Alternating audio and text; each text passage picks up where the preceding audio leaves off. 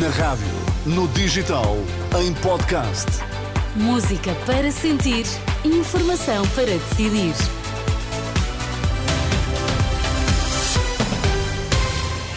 Notícias na Renascença. Para já, Miguel, quais são os títulos em destaque? Militares da GNR com baixa médica foram chamados aos centros clínicos da corporação em Lisboa e no Porto. O decreto de demissão do Governo Regional da Madeira já está publicado em Diário da República e tem efeitos imediatos. Informação para decidir aqui no T3 com Miguel Coelho. Os militares da GNR que apresentaram baixas médicas nos últimos dias foram chamados a centros clínicos em Lisboa e no Porto. Decisão tomada na sequência do caso que levou ao cancelamento de vários jogos de futebol durante o fim de semana por falta de policiamento. À Renascença, o presidente da Associação dos Profissionais da Guarda garante, contudo, que houve situações em que as baixas não só foram confirmadas, mas até estendidas pelos médicos. No dia de ontem foram notificados por telefone, na grande maioria deles, um, para se deslocarem hoje aos centros clínicos. O pessoal que estava, tinha metido baixo e outros que foram, se deslocaram ao hospital e, e levaram a declaração de terem estado no hospital, foram esses foram chamados. Da informação que tenho, pelo menos daqueles que foram, foram, foram vistos, foram confirmadas de facto as baixas e alguns casos até ainda, ainda propuseram aumentar o número de dias de, de baixa. Ouvido pelo jornalista Alexandra Brantes Neves, César Nogueira lamenta esta decisão da GNR, dizendo que está em curso uma caça às bruxas. É um bocado caricato. Se estivesse a falar daquela autodeclaração que os demais cidadãos ou funcionários têm direito, nós não temos direito a fazer essa autodeclaração mediante compromisso de honra. Nós temos que ser mesmo uma baixa emitida por um médico. E por isso está um bocado a pôr em causa também quem passa essa baixa. Aqui parece que anda-se aqui um bocado a caça às bruxas. Se os profissionais vão aos médicos, vão, vão procurar ajuda médica, é porque necessitam dessa ajuda. Presidente da Associação dos Profissionais da Guarda a criticar a decisão de chamar eh, centros clínicos eh, da Guarda Nacional Republicana, em Lisboa e no Porto, os militares que eh, nos últimos dias meteram baixa médica. No Porto, Fernando Madureira já estará a ser ouvido no Tribunal de Instrução Criminal. O líder da claque Super Dragões está detido desde quarta-feira, no âmbito da Operação Pretoriano, que investiga os incidentes verificados em novembro na Assembleia Geral Extraordinária do Futebol Clube do Porto. Madureira é o último dos 12 detidos a ser interrogado. Já em Lisboa, no Campos de Justiça, terminou o interrogatório ao empresário Avelino Farinha, isto no âmbito do processo que investiga suspeitas de corrupção na Madeira. Dos três detidos, falta agora apenas interrogar o ex-presidente da Câmara do Funchal, Pedro Calado. Já foi eh, publicado em Diário da República o decreto de demissão do Governo Regional Madeirense. O decreto assinado pelo representante da República produz efeitos imediatos. Em comunicado, Irineu Barreto manifestou esta tarde a intenção de começar a ouvir os partidos o quanto antes para encontrar a melhor solução para ultrapassar a atual crise política. Miguel Albuquerque voltou por seu turno a dizer que o PSD é contra eleições antecipadas porque a Madeira não pode ficar até ao verão sem orçamento e sem governo. A região fica sem um orçamento e sem um governo durante este tempo todo não é possível. Isto traz graves prejuízos para a vivência económica e social dos madeirenses. Nós não podemos estar a brincar aqui aos partidos. Eu não falei com o, com o Sr. Presidente da República e nem tenho que falar com o Sr. Presidente da República. O Sr. Presidente da República, neste momento, não tem qualquer possibilidade, no quadro legal, constitucional, de dissolver a Assembleia, nem faz soluções a deferido, porque isso não existe. Portanto, nós temos que lidar com a realidade. Existe um quadro jurídico-legal num Estado de Direito Democrático que encontra soluções e essas soluções têm que ser encontradas no quadro legal que existe. Miguel Albuquerque, à saída do encontro com o representante da República, recorde-se que o eh, presidente eh, do Governo Regional da Madeira, cessante, também é erguido eh, na operação que investiga crimes de corrupção e outros crimes económicos naquela região autónoma da Madeira.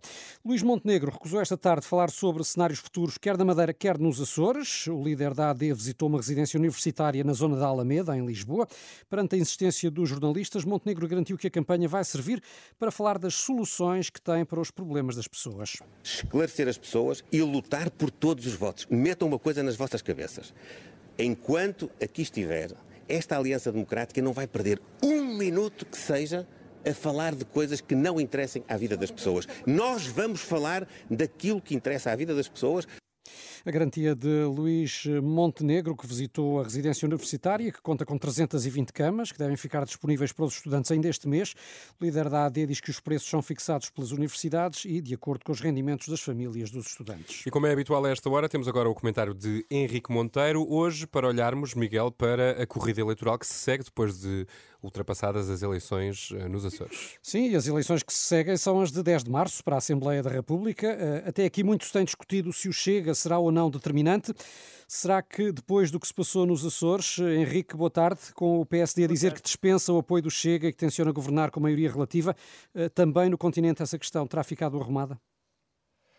Eu espero bem que sim. Ou seja, eu espero bem que a campanha eleitoral não seja como tem sido até agora esta pré-campanha, uma discussão interminável acerca de, do papel que o Chega pode ou não pode, deve ou não deve eh, ter na, na, política portuguesa. O Chega é um partido que, enfim, as pessoas conhecem, é um partido radical, é um partido populista, é um partido demagógico. Isso já toda a gente sabe.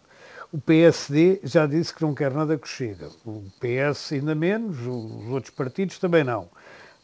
Portanto, quer dizer, é bom que se discuta aquilo que o país precisa e não de que modo é que vão ser feitos acordos ou alianças ou possíveis coligações com um partido que, que, que, que desde já não tem o, o, o beneplácito de mais nenhum outro partido. E esta noite, Henrique, eh, vamos ter o início da longa maratona de debates entre os líderes partidários. Vai ser já uma ocasião para aferir se o Chega continua ou não no centro dos, dos debates. Mas que papel é que estes, eh, frente a frente, podem ter na escolha dos eleitores, na tua opinião?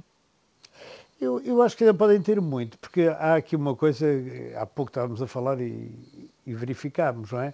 Um, André Ventura é o líder mais antigo de todos os que vão às eleições. Quer dizer, é, juntamente com Rui Tavares e Inês Souza Real, na verdade, que são os únicos que vêm de eleições anteriores. Todos os outros líderes, Pedro Nuno Santos, Luís Montenegro, Rui Rocha, Mariana Mortágua, Paulo, Ra... Paulo Raimundo, são uh, líderes que nunca, que nunca os vimos a debater com ninguém. E, portanto, eu acho que é interessante. Hoje, às nove da noite, é logo o Partido Socialista, Pedro Nuno Santos, portanto, com Rui Rocha é que é um debate. Depois a seguir, por acaso, entra André Ventura com Inês Sousa Real. Uh, enfim, não serão estes os debates mais uh, decisivos. Mas são dois debates de esquerda-direita, não é? São, são dois debates de esquerda-direita, mas não, enfim, não serão decisivos. Mais importante será, serão debates com o PSD contra a, AD, a AD PSD, ou, ou o, o, o Bloco de Esquerda e o Partido Socialista, por exemplo, ou mesmo o PSD e o Chega, esses aí sim serão, serão debates que provavelmente terão mais atenção. Mas em todos eles, em todos eles, e eu penso que na, nas últimas eleições isso já aconteceu, e como aconteceu também nas eleições presidenciais, por exemplo, em todos eles eh, as pessoas vão, de todos eles vão tirar conclusões.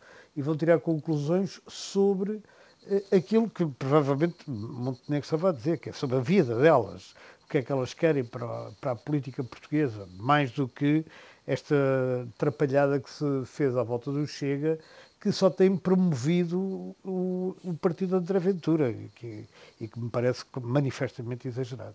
Obrigado, Henrique Monteiro, pelo teu comentário. Até amanhã. Recordo que depois desta uh, longa série de debates que hoje se vão iniciar nas televisões, teremos também uh, o debate eh, das rádios com todos os candidatos e uh, previsto igualmente um frente a frente entre Pedro Nuno Santos e Luís Montenegro, mas isso vai ser mais adiante. Ainda notícia, Renato, de que Carlos III foi diagnosticado com cancro. Anúncio feito esta tarde em comunicado pelo Palácio de Buckingham, que, no entanto, não especifica o eh, local da doença, que foi descoberta durante o recente tratamento a que o rei foi submetido devido a um aumento benigno da próstata. A BBC adianta que Carlos III vai ter de fazer uma pausa nos compromissos públicos, mas vai continuar a cumprir as suas funções como chefe de Estado. Muito bem. Toda a informação da Renascença, já sabe, está sempre em rr.pt. São 7 e 9, tempo e trânsito já seguir.